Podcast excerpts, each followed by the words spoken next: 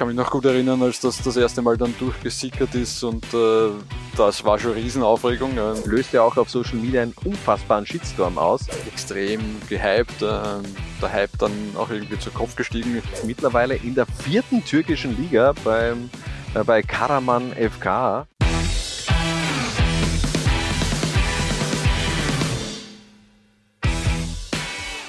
Laula 1 paniert heute eine Transferflop 11 des FC Bayern München. Dafür haben wir uns auf das 21. Jahrhundert beschränkt und starten im Tor mit wem, Harald? Alexander Nübel. Das war schon ein sehr fragwürdiger Transfer. Damals im Jahr 2020 wechselte er von Schalke zu den Bayern und es war generell eine extrem wilde Schlusssaison von Alexander Nübel bei Königsblau das kann man wohl so sagen. An und für sich hat es ja ganz gut begonnen. Er ist ja sogar als Kapitän in die Saison gestartet, war dann vier Spiele gesperrt nach diesem äh, Kung-Fu-Tritt. Dann ist im Winter dabei und Transfer publik geworden. Dann war er nicht nur die Schleife, sondern auch seinen Platz im Tor los. Äh, äh, den hat er dann wieder irgendwie zurückerobert, aber es ja, das übliche Theater, wenn ein Goalie von Schalke zu den Bayern wechselt, oder? Ja, ich meine, die Geschichte von Schalke Bayern Torhüter-Transfers kennt man gut. Damals ja Manuel Neuer auch von Schalke zu den Bayern gewechselt. Auch damals sehr viel Gegenwind, auch bei den Bayern-Fans und natürlich äh, Entsetzen bei den Schalke-Fans. Ähnlich war es eben auch bei Alexander Nübel ich frage mich halt jedes Mal, ein so junger, aufstrebender Torhüter, der zu den Bayern wechselt, man, der weiß doch, dass da Manuel Neuer steht. Der hat da eigentlich, ist er mit dem, mit dem Wissen dorthin gewechselt, der wird in den nächsten sieben Jahren höchstwahrscheinlich wenig bis gar nicht spielen. Ja, das habe ich mich gefühlt bei zehn Tormännern, die Juve geholt hat äh, oder die zu Juve gegangen sind, als Buffon dort war, auch gedacht. Aber wahrscheinlich hat man dann doch irgendwie die Hoffnung, dass man es dass schafft und äh, ja, war wohl nicht so, auch in Nübels Fall. Bis jetzt nicht. Im Grunde ähnliche Geschichte hat es ja auch bei Sven Ulreich gegeben, der von Stuttgart zu den Bayern gewechselt ist, ähm, Jahre davor, aber da war im Endeffekt einem jeden klar, der geht als Zweier dahin. Und Alexander Nübel schon in dieser Saison 2019, 2020 so Publikumsliebling, wie du schon gesagt hast, Kapitänsbinde. Da hat man sich eben vielleicht auch etwas mehr erwartet in Sachen Karriereplanung bei Alexander Nübel. Mittlerweile ja beim AS Monaco ausgeliehen und mal schauen, ob es wirklich überhaupt noch eine Zukunft gibt für Alexander Nübel beim FC Bayern. Vor Nübel bieten wir jedenfalls ein 4-3-3 auf und beginnen mit einem aktuellen Spieler, Buonasar, der kam 2020 an die Sebener Straße und passte irgendwie überhaupt nicht so in dieses Beuteschema der Bayern. Genau, ich wollte gerade sagen, warum eigentlich? Weil ich mein, war damals schon 28 Jahre alt, äh, null Champions League Erfahrung in den Beinen, also bin nicht ganz sicher, was der FC Bayern in ihm gesehen hat. Ja, scheinbar gab es davor eben auch ein Testspiel zwischen den Bayern und äh, seinem damaligen Verein Olympique Marseille. Hansi Flick, damals noch Trainer bei den Bayern, war angetan von Bonassar, hat das auch in einem Interview danach mal erwähnt. Also Bonassar von diesem Transfer. Äh, wir haben ein Vorbereitungsspiel gegen Bayern absolviert. Ich habe ganz gut gespielt. Der Trainer schätzte meine Le Leistung sehr und sagte mir, er wolle mich holen. Schlussendlich haben sie es dann eben auch gemacht. Wirklich gespielt hat er noch nicht viel 2,5 Millionen Jahresgehalt ist jetzt auch kein Bämmerl, also von dem her bin gespannt, wie die Karriere von Bonassar und den Bayern weitergehen wird. Einen legendären Flop bieten wir neben Saar auf, nämlich Breno. 12 Millionen hat er damals gekostet. Ähm, viel hat er dafür im Grunde nicht abgeliefert. Ja, ist vom FC Sao Paulo, äh, also aus Sao Paulo nach München übersiedelt. Das ist für einen jungen Brasilianer schon mal ein großer Schritt, denke ich. Ähm, von allem her, auch von der Mentalität her, ist äh, der Zuckerhut und äh, München dann doch ein bisschen was anderes und ja, es hat halt, er hat dieses Versprechen nie wirklich eingelöst. Eine Verpflichtung für die Zukunft, hat damals Karl-Heinz Rummenigge zu diesem Transfer gesagt. Ähm, kam eben auch gerade in so einer Zeit, wo die Bayern doch auch tiefer mal in die Geldbörse äh, gegriffen haben. Wie gesagt, 12 Millionen, das war in den Jahren davor, wäre das ein, ein Megatransfer auch bei mhm. den Bayern gewesen. Bekam im Grunde aber zu Beginn kaum Spielzeit. Dann hat es geheißen, okay, der soll sich mal beim, beim ersten FC Nürnberg ein bisschen Spielpraxis holen. Und äh, da hat es zu Beginn eigentlich auch sehr gut ausgesehen, aber ein Kreuzbandriss hat dann Breno gestoppt und das war dann irgendwie so der Anfang seines persönlichen Endes seiner Karriere. ja, immer wieder rückfällig geworden, also verletzungsbedingt. Er hat nicht mehr wirklich in die Spur gefunden und äh, ja, das hat ihn dann äh, war, dürfte oder war also eh belegter psychischer sehr, sehr schwere Zeit für, für Breno in München. Ja, körperliche Leidenszeit ging dann eben auch in eine psychische um mit dem tragischen Ende der Brandstiftung und Haftstrafe für Breno. Äh, nach seiner Haft äh, probierte er es dann nochmal beim äh, FC Sao Paulo und auch bei Vasco da Gama in Brasilien, aber in München hat er dann eben keinen ähm, keine Akzente mehr setzen können. Brandstiftung, man muss, er hat sein eigenes Haus angezündet. Ja, ja. Also ja, ähm, macht es jetzt auch nicht besser. Ganz tragische Geschichte damals rund um Breno. Weiter geht's mit einem misslungenen Leihgeschäft aus dem Jahr 2016. Da bediente man sich nämlich bei Spartak Moskau und holte Serataski für 2,5 Millionen Euro zurück nach Deutschland, auch notgedrungen. Genau, waren äh, mit äh, Javi Martinez, äh, Medi Benatia und Jerome Boateng einige Verletzte zu beklagen. Da haben die Bayern dann halt relativ kurzfristig ähm, reagieren müssen, haben kurzfristig reagiert und ich meine an und für sich sehr der Taski, der hat ja jahrelang in Stuttgart gezeigt, dass er gutes Bundesliga-Material ist, ähm, aber er ist trotzdem irgendwie nie gebraucht worden bei den Bayern. Ja, und ganz ehrlich, 2,5 Millionen für ein halbes Jahr finde ich eigentlich auch äh, heftige äh, Ablöse bzw. Kohle, die da über den Tisch gegangen ist. Denn ähm, also qualitativ hat er dann nicht wirklich was gebracht in Bayern. 220 Minuten hat er unterm Strich unter Pep Guardiola gespielt. Das ist dann runtergebrochen, hat man insgesamt 11.363 Euro pro Einsatzminute von Serataski bezahlt. Und das, obwohl eben sich Holger Bartstuber dann auch noch verletzt hat, also ein weiterer Verteidiger. Aber irgendwie hat er sich, hat er keinen Fuß mehr auf den Platz bekommen und ähm, ja, ich glaube, man muss das aber schon auch in Relation setzen. Ich meine, ja, 11.000 Euro pro Einsatzminute, aber wenn ich mir so das letzte Messi-Gehalt beim FC Barcelona ja, war, das, äh, war da ein Ballkontakt wesentlich teurer, glaube ich, oder? Ja, aber er hat auch, es hat ihm auch was gebracht. Es hat auch etwas gebracht. Also Harald, also an, Messi lasse ich kein schlechtes äh, Wort kommen. Das, das kannst gleich mal aufhören damit, aber egal. Ähm, Serdar Taski hat dann auch während dieser ersten Phase bei den Bayern ein Interview mit der Bild gegeben und hat damals schon gesprochen davon, ähm, wenn ich gewusst hätte, dass ich nicht spiele, hätte ich es nicht gemacht. Also dieses Leihgeschäft Geschäftsführer Tusky. Man hatte auch eine Kaufoption, man hat sie wenig überraschend nicht gezogen und so gingen dann die Wege, gingen man an dann auch getrennte Wege. Ja, und eine Position haben wir noch in der Abwehr offen und die bekommt Marcel Janssen. Wechselte für 14 Millionen Euro 2007 nach München und das alles in einem wirklich legendären Transfersommer. Ja, Wahnsinn. Miroslav Klose gekommen, Frank Ribéry gekommen, Luca Toni gekommen, Seroberto gekommen. Ähm, und Marcel Janssen hat sich von der Ablösesumme da relativ gut in der Mitte reingefunden, was diese großen Namen angegangen ist. Aber halt eben nur von der Ablösesumme her. Ja, der Output, der war dann unterm Strich zu wenig. Äh, generell, Transferausgaben 93 Millionen in diesem Sommer 2007, das ist vielleicht heute gar nicht mehr so viel, aber zu jener Zeit war das wirklich außergewöhnlich, auch beim FC mhm. Bayern München. Wenn man sich so die Transferausgaben der Jahre davor ansieht, da war man so 10 bis 20 Millionen und dann auf einmal 93. Da gab es eben auch diesen, diesen Umbruch bei den Bayern. Aber Marcel Janssen hat da schlussendlich nicht wirklich andocken können, hat nur 17 von 34 Bundesligaspielen in dieser Saison gemacht. Und das einzig Positive ist eigentlich nach einer Saison, ist er wieder für 8 Millionen weitergezogen.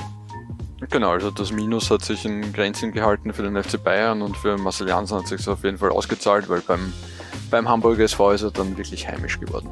Ja, und mittlerweile ist er sogar Präsident beim HSV und er kickt nach wie vor, allerdings in der dritten Mannschaft des HSV und äh, ist dort auch als sehr Tor ähm, sicherer Stürmer mittlerweile aufgeboten bei der dritten Mannschaft in der Oberliga in ist Deutschland. Er, ist ja auch erst 37. Ja, also von dem her, er hat ja früher im Grunde auch seine Karriere, seine aktive Karriere beendet, aber ähm, der hatte eben auch andere Dinge vor. Wie gesagt, eben jetzt Bresi in Hamburg. Wir switchen ins Mittelfeld und starten dort mit dem Jahrhunderttalent Deutschlands, Mario Götze. Ein Transfer, der für unfassbare Schlagzeilen sorgte, beziehungsweise unfassbar viele Schlagzeilen sorgte. Ja, also der, der Sommer 2013 kann mich noch gut erinnern, als das das erste Mal dann durchgesickert ist und äh, das war schon Riesenaufregung. Ähm, nicht zuletzt, weil die beiden ja da kurz vor dem Duell in der deutschen Bundesliga, glaube ich, gestanden sind, beide Teams und sich da echt auf Augenhöhe begegnet sind und der auch im Champions League Finale dann noch gegeneinander gespielt haben. Ähm, ja, war schon äh, eine große Nummer damals. Ja, ich glaube, die Dortmunder hätten da schon noch ein paar Steine den Bayern in den Weg gelegt, aber es gab eben diese Ausstiegsklausel von 37 Millionen Euro. Das bezahlte dann eben auch der FC Bayern an Dortmund, an den BVB und so konnte man dann eben auch nichts mehr machen. Ähm, ich glaube, nach der Verkündung dieses Transfers hat Mario Götz auch nur einmal für den BVB gespielt, hat sich dann verletzt, war ja dann schlussendlich auch nicht mit dabei im Champions League Finale. Da hat man noch die diese, diese Szenen auf der Tribüne vielleicht auch noch im Kopf, wo er, wo er mitgefiebert hat, im Grunde für sein aktuelles Team. Aber er muss eine ganz skurrile Situation auch gewesen sein für, für Mario Götze. Ähm, aber da war eben auch schon das Wissen, äh, da beginnt eine neue Ära beim FC Bayern unter Pep Guardiola, der am Anfang des Jahres 2013 bereits als neuer Trainer im Grunde auch vorgestellt worden ist, beziehungsweise verkündet worden ist. Und ähm, aber der hat eben nie wirklich in dieses System von Pep Guardiola ähm, gefunden, beziehungsweise keinen Platz gefunden. Also der hätte auch lieber Neymar scheinbar gehabt bei den Bayern. Man hat sich dann eben beim BVB bedient, so wie man das ja sehr oft gemacht hat bei den Bayern. Man stärkt sich selbst und man schwächt einen direkten Konkurrenten in der Bundesliga. Hm. Ja, ich meine in Summe, äh, wir haben es im Vorfeld eh besprochen, die Bilanz ist okay, finde ich. Ne? Also 114 Spiele, 36 Tore, 24 Assists. Äh, soll, soll den Bayern Schlimmeres passieren, aber die Erwartungshaltung war halt so riesig. Ähm, dass er dann, der ist er halt äh, bei weitem nicht gerecht geworden. Das haben halt irgendwie gefühlt alle geglaubt, der Pep macht aus, aus Götze den, den nächsten Messi. Und das ist sich knapp nicht ausgegangen. Ja, aber wie du sagst, die Statistik kann sich eigentlich auch sehen lassen und ähm, trotzdem bleibt diese Ära von Mario Götze in München eher in schlechter Erinnerung. Fast ähnlich viel Kohle wie bei Götze gaben die Bayern 2016 für ein anderes Talent aus, nämlich Renato Sanchez. Der kam für 35 Millionen von Benfica. Er kam als 18-Jähriger nach Deutschland und scheinbar kam dieser Schritt einfach auch zu früh. Mhm. Er hat damals äh, bei Benfica als wirklich als Riesentalent gegolten. Inzwischen kann man behaupten, er hat bewiesen, dass er das tatsächlich ist und dass er imstande ist, das zu leisten, was man ihm damals zugetraut hat, aber es war sowohl München als auch Deutschland war wahrscheinlich einfach nicht der richtige Schritt zu dem Zeitpunkt für ihn. Es war zu früh, hat er auch selbst Jahre danach in einem Interview mit Views scheinbar selbst erkannt, hat er gesagt, als ich allein dorthin ging, war ich 18 Jahre alt und dachte, ich sei bereit, allein zu leben und mich dieser Herausforderung zu stellen, aber jetzt weiß ich, dass ich es nicht war. Ja, ist wahrscheinlich auch die Erwartungshaltung, die die Bayern bei jungen Spielern wecken. Also ich meine, ich denke mal, wenn man als FC Bayern einen jungen Spieler will, dann wird man ihm schon vermitteln, dass er seine Chance kriegt und dass man an ihn glaubt, dass er sich durchsetzen kann. Als junger Spieler denkt man sich dann, hey Leimand, die Bayern wollen mich und ich kann dort echt zum, zum Superstar aufsteigen. Ähm, ja, ganz so einfach ist es halt dann doch nicht. Apropos Talent, apropos äh, Superstar. ein, ein, weiterer damaliger Youngster hat, glaube ich, nämlich von sich, hat sich selbst schon als Superstar, Superstar gesehen. Äh, Michael, äh, Michael Cuisance äh, komplettiert nämlich unser Mittelfeld. Der forderte 2019 vor seinem Bayern-Transfer bereits eine Stammplatzgarantie äh, bei Borussia Mönchengladbach, bekam die nicht und wechselte dann zu den Bayern. What the fuck? Das war ja klar, dass er da, Selbstvertrauen. Ja. ja, aber also man ist ja klar, dass er da weniger Stammplatzgarantie fordern kann als äh, in Gladbach. Ja. Also ist hat dann auch nichts geworden im Stammplatz. Ne? ja, definitiv. 13 Spiele hat er unterm Strich nur gemacht, zwei Tore, hat trotzdem 8 Millionen Euro gekostet. Ähm, klar, der war damals richtig gehypt und man wollte ihn unbedingt holen. Ähm, aber auch da hätten so ein bisschen die Alarmglocken schrillen müssen. Bei den Bayern hat ja auch Marco Rose dann nach dem Transfer in einer Pressekonferenz gesagt, ähm, er hat Verhaltensweisen an den Tag gelegt, die er bei seinem neuen Arbeitgeber sicher nicht an den Tag legen wird. Die Borussia ist ihm zu klein geworden. So Marco Rose, damaliger Trainer von Borussia Mönchengladbach 2019. Eine weitere äh, Gladbach-Bayern-Konstellation eröffnet unser Offensivtrio Sinon, äh, Sinon, Sinan Kurt wurde als Megatalent damals gehypt. Den Bayern war es sogar egal, dass er noch keine einzige Minute in der Bundesliga gesammelt hat. Da überwies man einfach mal drei Millionen in Richtung Gladbach und hat begonnen, höchstwahrscheinlich ein bisschen auch zu beten, dass der funktioniert. Ja, im Vergleich zu ihm ist es für Michael Cuisance eh ganz gut gelaufen. Findest du? 44 Minuten hat er unterm Strich das Bayern-Trikot getragen. Ja, also das, das ist halt echt ein klassisches Beispiel für äh, extrem gehypt, äh, der Hype dann auch irgendwie zu Kopf gestiegen. Ist einerseits natürlich auch verständlich. Ich meine, das sind sehr, sehr junge Menschen, die da für sehr viel, mit sehr viel Geld gelockt werden, ähm, mit großen Versprechungen, denen da das Blaue vom Himmel versprochen wird, die dann selber auch glauben, sie haben es schon geschafft und dann halt irgendwie es verpassen, den nächsten Schritt zu machen. Ähm, und de facto muss man jetzt äh, fast zehn Jahre später einfach sagen, Sinan Kurt hat es halt nie im Profifußball geschafft. Ja, es folgten danach eben auch ja noch Stationen bei Hertha BSC, wo er auch dann im Grunde gefloppt ist. Äh, der Wechsel zu WSG Tirol, beziehungsweise damals noch WSG Wattens, mit denen ist er aufgestiegen, dann hat er aber keinen Platz mehr im Bundesliga-Kader bekommen und äh, das war richtig tragisch. Mittlerweile in der vierten türkischen Liga beim, äh, bei Karaman FK hat er in einem Interview gemeint, ich werde hier härter arbeiten und zu meiner alten Stärke und Leistung zurückkommen. Da frage ich mich natürlich auch, was ist seine alte Stärke und Leistung? Also er hat es wirklich auf diesem hohen Niveau nie wirklich abliefern können. Klar, die Veranlagung, die war da, die hat man gesehen und dennoch dieser Transfer an sich acht Jahre später, der war einfach ein Knackpunkt in seiner Karriere, ähm, löste auch auf Social Media einen unfassbaren Shitstorm aus. Das, diese Komponente kommt dann eben auch noch dazu. Die hat es vielleicht bei den Transfers um die Nullerjahre nicht gegeben, aber Mitte der Zehnerjahre, da war eben Social Media immer stärker und äh, da ist eben ein richtiger Shitstorm auf einen 17-Jährigen eingeprasselt und der kam damit, glaube ich, einfach auch nicht ganz zurecht. Ähm, sein Berater Michael Decker hat in einem Interview äh, gesagt, Sinan hat das alles schwer erschüttert und richtig mitgenommen. Natürlich hat er das laufend verfolgt und er hat darunter gelitten. Also das ist natürlich eine unfassbare psychische Belastung auch für einen 17-Jährigen, der dann aber wiederum eben seinen Hatern oder Kritikern eben auch Futter gegeben hat mit seinem doch eher extravaganten Lebensstil. Ja, ähm, man muss sich äh, am Weg von was, von Cannes nach Saint-Tropez äh, nicht zwingend einen Hubschrauber mieten. Ja, einfach nur für seine, für seine Jungs im Grunde einen Hubschrauber gemietet. Das geht auch mit einem Mercedes SLK. Höchstwahrscheinlich. Hat sich auch äh, seine Friseur von Düsseldorf nach München einfliegen lassen. Also das kam eben damals alles dazu. Bin gespannt, ob er da in der türkischen, im türkischen Unterhaus vielleicht doch nochmals ein bisschen auch den Turnaround schafft. Wie gesagt, er ist noch nicht alt. Also Zeit genug hätte er definitiv. So, ein Transfer, der vor allem die Sympathiewerte der Bayern auffrischen soll, war wohl Lukas Podolski. Er kam als Prinz Poldi aus Köln und wurde nie den hohen Erwartungen gerecht, Harald.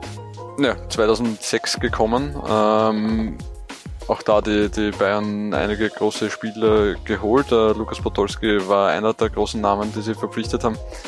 Hat letztendlich äh, 106 Spiele gemacht für den FC Bayern. Äh, 26 Tore ist dann aber doch nicht so prickelnd. Also wenn man sich zum Beispiel anschaut in, in der ersten Saison, also da war, war noch Römer Kai da, der äh, wie ihre getroffen hat, da hat aber sogar mit Marc van Bommel ein eher defensiverer Neuzugang mehr Tore erzielt als Lukas Podolski. Ähm, und auch in weiterer Folge war er jetzt nie der Top-Stürmer und ist meistens auch tatsächlich nur von der Bank gekommen. Ja, von seinen 106 Spielen wurde er 50 Mal eingewechselt und 28 Mal ausgewechselt. Unterm Strich auch nur 15 Bundesligatore in 71 Spielen und nach dem äh, nach der ersten Saison wurde er sogar zum Absteiger der Spielzeit im Kicker gewählt. Also es war so in der Retrospektive gar nicht so erfolgreich. Obwohl man Lukas Podolski der ist ja trotzdem immer gut angekommen. Der, ja. der, der, ist nie wirklich so von den, von den Fans extrem kritisiert worden, weil er eben einfach ein, ein geiler Dude ist. Und deswegen hat es eben auch immer irgendwie, egal wo er war, Lukas Podolski hat, hat man, glaube ich, trotzdem auch gut in Erinnerung, positiv in Erinnerung, obwohl sportlich eben gar nicht so grandios war. Ja, aber eben halt einfach wirklich äh, guter Typ und, und auch die weitere Karriere kann sich ja mit äh, Köln-Rückkehr und dann Arsenal, kurzfristig Inter, was ich fast gar nicht mehr im Schirm hatte, Galatasaray, dann in Japan, äh, dann Antalyaspor und jetzt in der Heimat in, in Polen noch einmal äh, durchaus sehen lassen. Da, ja, darf man sagen, in der Heimat in Polen, oder darf man schon sagen, oder? Ja, zumindest seine Wurzeln, würde ja. ich mal sagen. Ja, also die Geschichte ist ja äh, generell speziell. Genau, das ist, äh, ähm, ich spreche es jetzt sicher falsch aus, aber ich probiere es trotzdem, äh, gar nicht Schapsche. Ist halt so der, der Club seiner Familie und seine Großmutter Riesenfan gewesen und äh, ja 2021 dann dort nochmal hingegangen und äh, unumstrittene Superstar und Leader-Typ dort und äh, ja, sehr schöne Geschichte. Ja, geiler Move von Lukas Podolski. Das passt eben auch wieder wie die Faust aufs Auge in die Karriere von Lukas Podolski, dass er eben so einen Schlussmove macht und dann vielleicht nicht noch irgendwo äh, zu Al-Nassr zum Beispiel wechselt, um Kohle zu kassieren. Obwohl er bei Wissel Kobe, glaube ich, auch nicht so schlecht verdient hat. Aber, aber egal. Ähm, unser letzter äh, Spieler dieser Bayern Transferflop 11 ist äh, Jan Schlaudraff, ein Spieler, der für so viele Transferflops dieser Art der Bayern steht. So ein aufstrebender, junger deutscher Kicker damals, der im Grunde den zu großen Schritt macht. Also zum Beispiel ja auch ein Jan Fiete Ab, ein Alexander Baum, Baum Johann, Nils Petersen und, Co. Da war es ja ähnlich. Also die konnten wir jetzt ja nicht alle reinnehmen. Es waren natürlich auch Daniel Branic, äh, Edson Bravheit, ganz viel auch für mich. Ein, ein James Rodriguez, da waren die Erwartungen auch viel höher äh, als äh, das, was man dann schlussendlich bekommen hat. Aber ein Jan Schlaudraff ist eben auch so Ende der, der, der Nullerjahre so der, der wie, wie soll ich das sagen? Also, also für mich ist es so der, der der okay, der, okay der, der kann was. Äh, bevor er den einen Konkurrent schnappt und der dort richtig gut wird, nehmen ihn wir, auch wenn man nicht unbedingt brauchen. Ja, und oder? Ja, ja, ja, stimmt. Es war, war sehr oft so der Fall, ist mir vorgekommen zu, zu jener Zeit bei den Bayern. Da ist man ein bisschen jetzt abgekommen. Da schaut man schon auch eher in internationalen Ligen und bedient sich auch gerne dort. Aber so in den Nullerjahren hat man das schon sehr, sehr oft gemacht. Und für mich ist es eben dieser Paradetransferflop damals von Jan Schlaudraff, der mir auch besonders in Erinnerung ist. Vor allem mit dieser Vorgeschichte. Ähm, ein halbes Jahr davor im DFB-Pokal die Bayern nämlich rausgeschmissen mit, dem, mit Alemannia Aachen sensationell die Münchner ausgeschaltet und da war eben auch ein überragender Jan Schlaudraff noch im Aachen-Trikot Traumtor erzielt und dann hat man sich eben gesagt, den hole ich gleich, hat ein Werder-Angebot sogar abgelehnt und ist dann in diesen Fight gegangen um zwei Stürmerpositionen mit Luca Toni, Miroslav Klose und Lukas Podolski. Den konnte er nur verlieren. Entschuldigung, es ist, hat er keine Chance. Ist ein bisschen wie wenn du als, äh, keine Ahnung, äh, Her Hering ins Haifischbecken ja. springst. Ja, oder du wechselst als Nübel ähm, zu den Bayern, obwohl Manuel Neuer noch ein paar Jahre vor, vor sich hat. Also ja, ähm, 14 Spiele sind es schlussendlich geworden, 13 Kurzeinsätze, nur einmal in der Startelf, null Tore, sein persönliches Highlight, sieben Tore gegen Darmstadt, das allerdings eben nur ein Freundschaftsspiel. Aber man muss eines dazu sagen, die Bayern haben ihn ein Jahr später teurer wieder weiterverkauft. Ja, das verwirrt mich ein bisschen. Also das hat mich auch überrascht, dass man den dann schlussendlich auch noch teurer verkaufen hat können. Also man hat ihn um knapp 1,2 Millionen geholt von Aachen und hat ihn dann für 2 Millionen äh, Hannover 96 weiterverkauft. Mhm. Und es hat sich für Hannover 96 äh, dennoch ausgezahlt. Ja, Leistungsträger also, da geworden. Jahrelang, ja. jahrelang Leistungsträger bei Hannover 96 ähm, um jetzt genaue Zahlen zu nennen, 172 Spiele für Hannover 96 gemacht. Also er hat seinen Weg dann auch noch gefunden über Umwege. Ähm, dann noch äh, eine neue sportliche Heimat gefunden. Das ist jedenfalls unsere Bayern Transferflop 11. Wir sagen danke fürs Reinklicken und bis zum nächsten Mal, wenn es wieder heißt, Laula 1 paniert.